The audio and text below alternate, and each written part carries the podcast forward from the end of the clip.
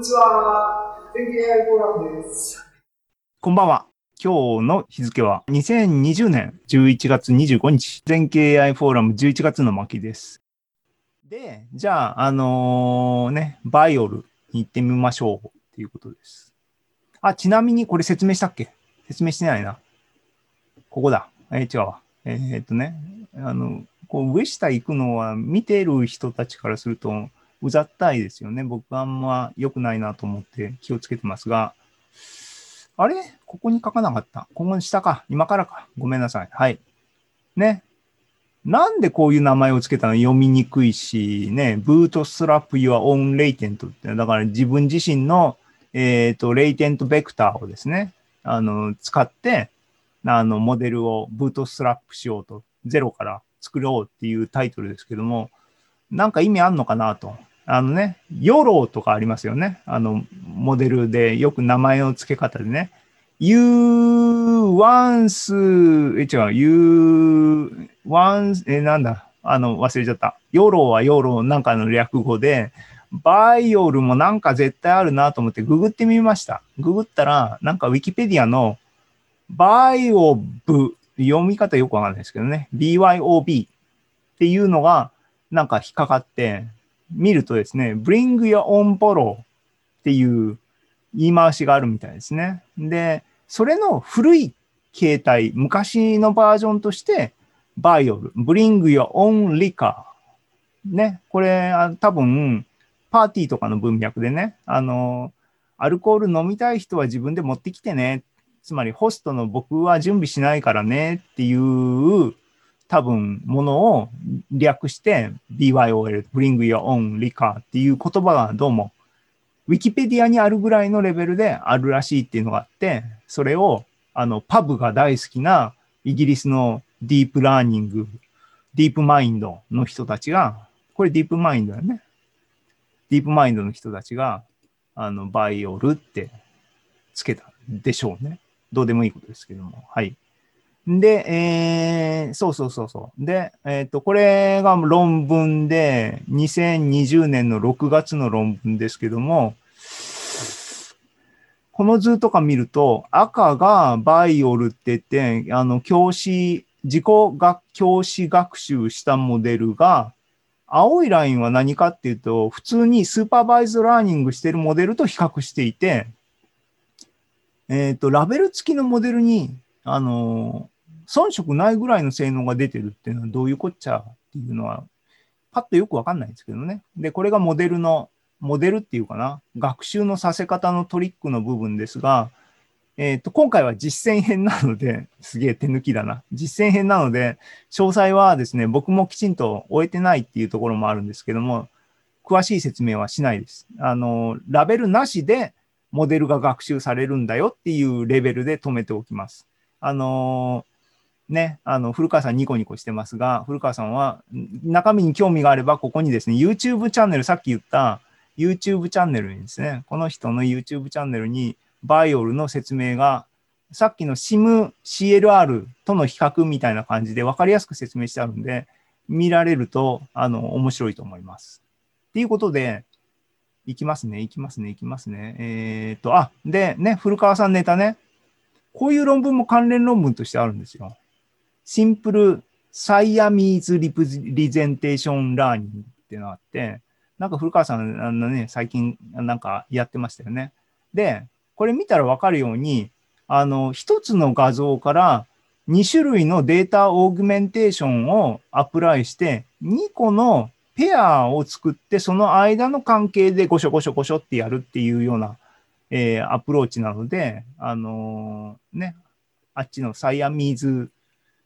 なアプローチになんか似てるんでしょうね。僕もうろ覚えで喋ってるんで、そこら辺は追って、あの、勉強したいなと思ってますが、えーっていうことで、五郎島の BYOL を使った実践編いきます。で、えっ、と、 BYOL はさっきもから言ってるように、ラベルが必要ない、ラベルがない状態でモデルの学習ができるよっていうのがポイントなので、ラベルなしのデータセットをまず、データセット、あのね、PyTorch のデータセットさんを、ラベルなしのデータセットをカスタムで作ります。作りました。だから、ラベル必要ないんで、画像のファイルだけを渡せば、えっ、と、ラベルなしで画像だけを返すっていうデータセットを作ります。まあ、なんのこっちゃない、簡単な話で。えっ、と、一つ、あのーなんだ、モデルに食わせるのを簡単にするために、画像サイズを、えっ、と、与えられたサイズ、2ゴロ ×2 ゴロのスクエアの画像に形成して出力するようにしてます。で、その時にアスペクト比を変えてほしくないなって直感的に思ったので、えっ、と、入力画像の with height を計算して、えっ、と、短い方の辺に揃えて、スクエアは位置が自由に動くんだったら、ランダムにクロッピングして、スクエアにしといたものを指定されたサイズにリサイズして返すっていうようなデータロデデータセットを準備して、今までのように、えーデータローダー、PyTorch のデータローダーに食わせて、それをモデルに食わせるっていうことをやります。ちなみに、そうそうそう、あの、言い忘れた。僕が、えっ、と、 Vision Transformer をやった後に、あの、 BYOL を触ろうと思った理由はですね、この Vision Transformer のこの GitHub のサイトに行ってですね、よっしゃ、これで楽できるわと思ってやって、やった後にですね、下の方にですね、応用編として、 BYOL を使って Vision Transformer をやる方法はこういうふうにすればいいんだよってか、ポロって書いてあったんですね。これで BYOL は何やって言って調べて、ああ、面白そうっていうことで、あの、行き着いたんですが、この同じ人がですね、 ViT と PyTorch を書いた、この lucid、Phil さんですね。 Phil Wang さんですね。が、自身が、同じ著者が、あの、 BYOL も、の PyTorch 実装もしてるんで、で、あの、あいいじゃん、いいじゃんと思って、あの、早速使ってみた。で、わかりやすくですね、使い方もここにペロンって書いてあるんで、この通りやってみたという話なんですけども、えー、で、だから学習させるときには、さっき言ったように、えっ、と、画像だけを提供するデータローダーを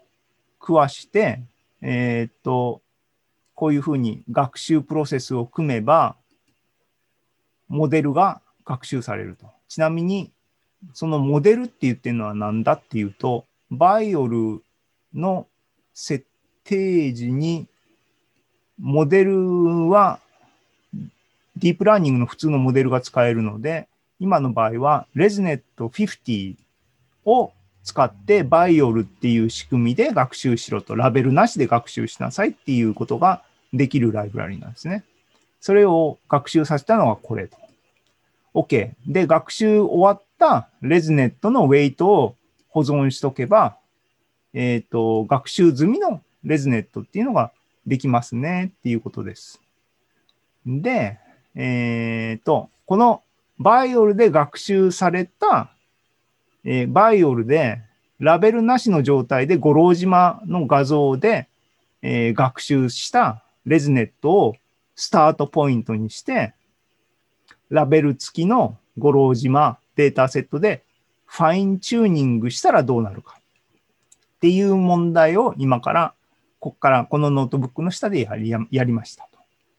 でんでんでんと。ここはもう普通のラベル付きの教師あり学習のフレームワークの話になってます。だから今まで通りの data loader をセットして、モデルはさっき、えっ、と、 BYOL で学習したモデルを読み込んどいて、えー普通にファインチューニングのためにデータローあー learning rate finder で適切な値を調べといて、10エポック回したら、ほらご覧と。ほらご覧なのかどうかは見てもらわなきゃいけないんですが、10エポック回したら、五郎島が82%の精度が出たと。さっきはね、 Vision Transformer で68%ぐらいしか出なかったって言ってましたけども、これはあのベースになってるモデルは ResNet50 ですね。で、えっ、と、 BYOL で pretrain された、えっ、と、モデルを出発点にしたファインチューニングで82%、83%になったと。比較のために、比較のために、えーっと、 BYOL を使ってない、つまり PyTorch が提供している ImageNet で、えーっと学習された学習済みモデルの ResNet50 同じものを使ってやったらどうなるかというのを同じ状況でやってみたのが、チェックのためにやった計算これですね。ペってみると、同じ10エポック回したら82%。ほうと。ほうっていうのかな。少なくとも、 BYOL で pretrain されたモデルを10エポック回した方が、えっ、と、 ImageNet でそのまま、えー学習済みのモデルで10エポックファインチューニングしたものよりも1%ぐらいは精度が、精度が上がってるなということですね。その後なんかやったっけ？ここは、あ、わかった。えーで、次にもうちょっとトライしたのは、 BYOL の学習ね、ラベルなしの、えー、と学習を、えっ、と、上の段階ではデータセット、画像を一回舐めただけで終わってたんだけども、2エポック回してみたら変わんのかなと思って実験したのが次のところですね。2エポック BYOL で回して、それをスタートにして、やっぱ10エポック回したら、と思ったら、あんま変わんない。82%でちょっと悪くなってる。うん。よくわかんないなっていう感じで、分かったと。10エポックだからいけないんだろうっていうことで、えっ、と、50エポックを、えっ、と、さっきの2回BYOL で回したものからやるとどうなると思ってやったら、ちょっと上がった。83%。うん。なんか仕組みは分かったし、使い方も大体分かったけども、効果はあんまり実感できないし、そもそもラベルがないもので学習できるっていう部分の恩恵は、このレベルではよく分かんないなっていうふうに感じました。皆さんも多分そう感じてると思います。なんでこんな新しいものをわざわざするんやと。で、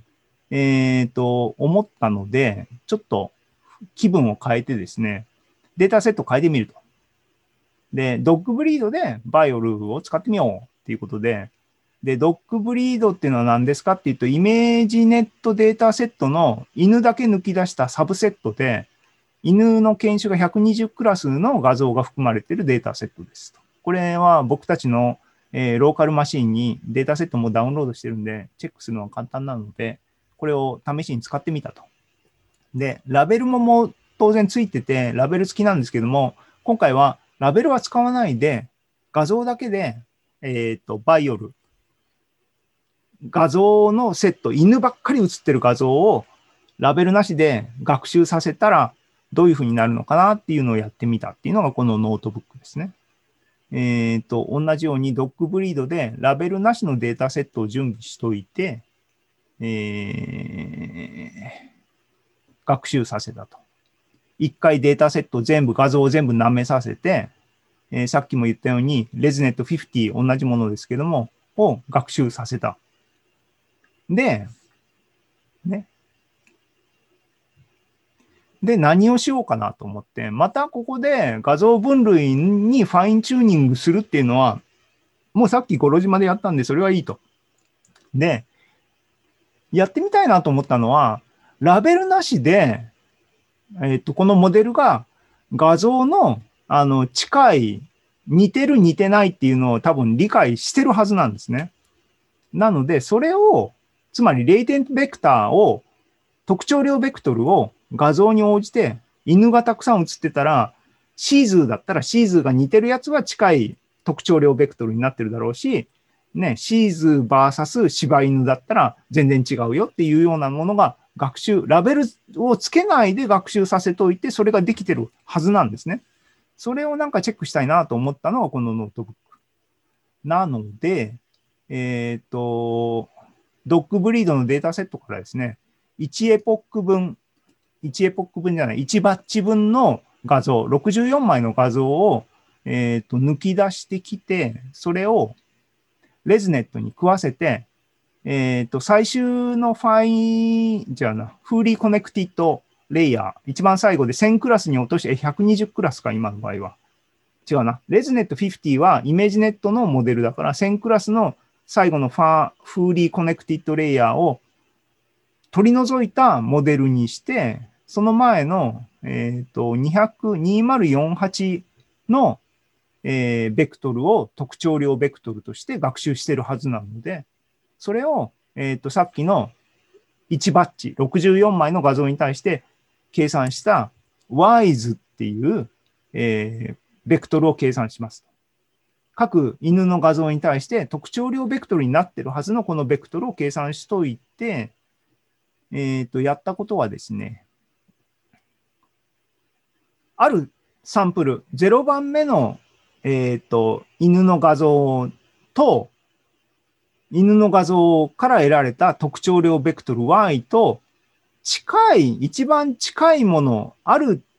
程度の距離離れてる範囲内の、えっ、と、画像をピックアップするっていう計算処理をここに書いたんですね。えっ、と、0番目の特徴量ベクトルから、えー距離を計算して、その距離が、スレッショルドが以下のものに対してリストに登録しろっていうと、64枚中7枚の画像がピックアップされたと。で、これが画像のインデックスと距離を書いてるんですけども、これを画像を本当に近いものが選ばれたのかどうかプロットしてみました。で、今0番目のワンコはこいつですね。パピヨンかな？あの、はい。です。で、これの特徴量ベクトルに近い画像が7枚得られましたが、それをプロットしてみると、ね、これに対して、なんか似てるんね。うん、近い。でも、そう、ここまではね、4枚目までは、お結構、おすげえすげえと思ったんですけども、でもこいつはね、似てるのって言われたらちょっとあれ。このね、1、2、3、4、5、6番目これちょっと僕は意義ありなんでですよね。分かったと。あの、ビギナーズラックなのか、 beginner's fault なのか分かんないですけども、これをシステマティックにもうちょっとチェックしてみようって言って、0番目のワンコと比較するのはこれ見た、もうすでに見たものですけども、0番目の次の1番目のワンコはなんかまた変わった洋犬風のこれテリアかな、プードルかな、みたいな感じですけども、この子と似てるやつをあの調べたら、えっ、と、これぐらい、同じスレッショールでこれぐらい出てきたんですね。で、おーっつって、こいつは似てるかもしんない。こいつは似てるかもしんないっていうのはあるんだけども、他はどうなのって、こいつとか全然違うでしょっていうような感じで、なんかね、いろいろ不満がありますね。で、2番目のワンコは、これがターゲットで、これに近い犬を元持ってこいっていう風なニュアンスを僕は期待してたんだけども、で、まあまあ似てますね、こいつね。シュナウザーかね。うん、こうこういう感じで、でもこいつ違うでしょ、研修軍。こいつかわいいね。はい。あの、そういう感じなんですけども、微妙、微妙、微妙っていう感じの状況になりました。で、えー、これ違うな。ここまでですね。で、ここまでやって、えっ、と、僕が本当にやりたいことは、っていうかね、あの、この self-supervised learning で、えー、できることって、僕が頭にパッと思い浮かぶのは、word to vec っていう、word to vec っていう、あの単語をね、あの特徴量ベクトルに変換するテーブルみたいなのが、あの、一時期 NLP の分野で、あの、広くですね、あの使われてたんですけども、それが何がすごいインパクトがあったかっていうと、演算ができるっていうのがすごいなっていう話が一つありますよね。で、実例は何かっていうと、王様っていう単語のベクトルがあって、えー、なんだっけ、女王様っていうベクトルがあって、なんだっけ、忘れた、出てこないな。なんかこれを足し算引き算すると、あ、違うな。ここの差のベクトルを、わかった。えっ、と、男女があるもの、何がある？男女があるもの、何がある？えーコックさんは良くないよね。えっ、と、男女があるものに、この差を適用すると変わってくるみたいな、演算ができることが、この特徴量ベクトルにできるパワーなんですよね。だから犬で演算をするっていうのをしてみたいなと。で、できるはずだと、もし本当にBYOL がラベルなしで自己学習できて、きちんと特徴量が取り出せたら、それができるはずなんですね。例えば、えっ、ー、と、この子とこの子の中間ぐらいのワンコの絵がどうしても欲しいんだって言ったら、この特徴量ベクトルとこの特徴量ベクトルを足して2で割った特徴量ベクトルに近い特徴量ベクトルを出す犬を表示すればいい。そういう演算ができるはずなんですね。それをやるやりたいなと思ったんですけども、時間切れでした。これは、あの、皆さんへの課題として出しておきます。実践編の課題ですね。あの、コードは GitHub にあるので、ピッて使えますっていうのは僕は今回デモンスで。で、えっ、と、分かったと。分かったっていうか、これはインパクトが少ないんですよね、やっても。で、そのインパクトが少なさはどっから来るのかっていうと、ドッグブリードデータセットっていうものが、もうすでにラベル付きのデータセットがあるのをわざわざこんな苦労しても誰も嬉しくないわけですね。もうもう分類は終わってるわけですから。なので、で、本当のパワーっていうのは何か最初に言ったように、ラベル付けられてない、あるいはラベル付けるのめんどくせえなと思ってるような状況に対して、この手法を使うと、コンピューターさんがある程度きれいにしてくれると。まあまあ、それは、あの、学習済みの、 ImageNet で学習済みの、えー、モデルを使っても似たようなことはできるんですけども、あの、 BYOL さんは、あの、それよりも性能がいいっていうのが論文の謳い文句ですから、どうなのかって。っていうことで、えっ、ー、と、第、えー、の、これ一つの課題を皆さんに提供しましたが、本当の課題をですね、あの、提供します。っていうか、皆さんに出題します。えー、ね。えっ、と、 ImageNet って、あの犬は120犬種も含まれてて、結構手頃なデータセットだから、 dog breed dataset っていうのは、あの、結構、ね、100クラスの分類って結構、あの、ちょうどいいぐらいなんですよね。だけど、驚くべきことにっていうか、よくわかんないんですけども、猫の種類って、あんまりないんですよね。 ImageNet に含まれてるね。虎とかそういうのも含んじゃうのかな。なので、分かったと。ネットからラベルは気にせずにですね、猫画像をいっぱいダウンロードして、そうやって溜まった大量の猫をラベルなしで分類して、猫 classifier を作ったらいいじゃないか。それにこの BYOL のデモンストレーションちょうどいいと思ったんですね。で、それは僕はあの時間切れでできてないんですが、で、あの、ネットから、あの、猫の画像を取得しようっていうチェックのところまでしたんで、あの、それをここに紹介するんですが、えー、PyTorch のですね、iCrawler っていうパッケージがあります。これを使うと、えー、Bing だろうが、Google だろうが、Google さんはね、なんかね、あのー、エンコードのユニコード関係のエラーが出て僕パッと使えなかったんですけども、Bing はとりあえず今回あの使えてますが、えー、ね、このコード一発で3行だけ書けば、Bing 経由で猫画像100個取ってって言ったら、ネットに転がってるやつで100個が全部、リンクが死んでるやつとかも含まれてるんですが、81個ポンって、あのね、3行書くだけで取れたんで、この勢いで、えー、猫画像1000とか1万とかダウンロードしといて、そのデータの束に対して、 BYOL で ResNet を学習したらどうなるかとかっていうのを、誰かやってみませんかっていうことを言ってきますね。で、ちなみに僕は81枚ダウンロードした猫ちゃんをこうシェアしておきますと、ほら、こんな、こんなラベルがついてない猫ちゃんはあっという間に取れるんですよと。ね。みんなの、もう一歩頑張ればこ、これがペペってできるんだよっていうことで、ね、なんか、やってみませんかっていう話で、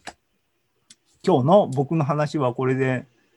ね、古川さんじゃないですけど、僕もなんか見事に54分。いい感じ、いい感じじゃないですか。えー、ね。あとは予備の情報なので、以上で僕の最近の話題からで、最近の話題からの最近の話題からのビジョン、これビジュアルじゃなくてね、ビジョントランスフォーマーの紹介と実践と、あ、ここだな。 Vision Transformer の実践と BYOL の実践。で、 BYOL を使ったら何ができそうなのかっていう部分の紹介を、えっ、とね、最近の話題からの実践編として、えーご紹介しました。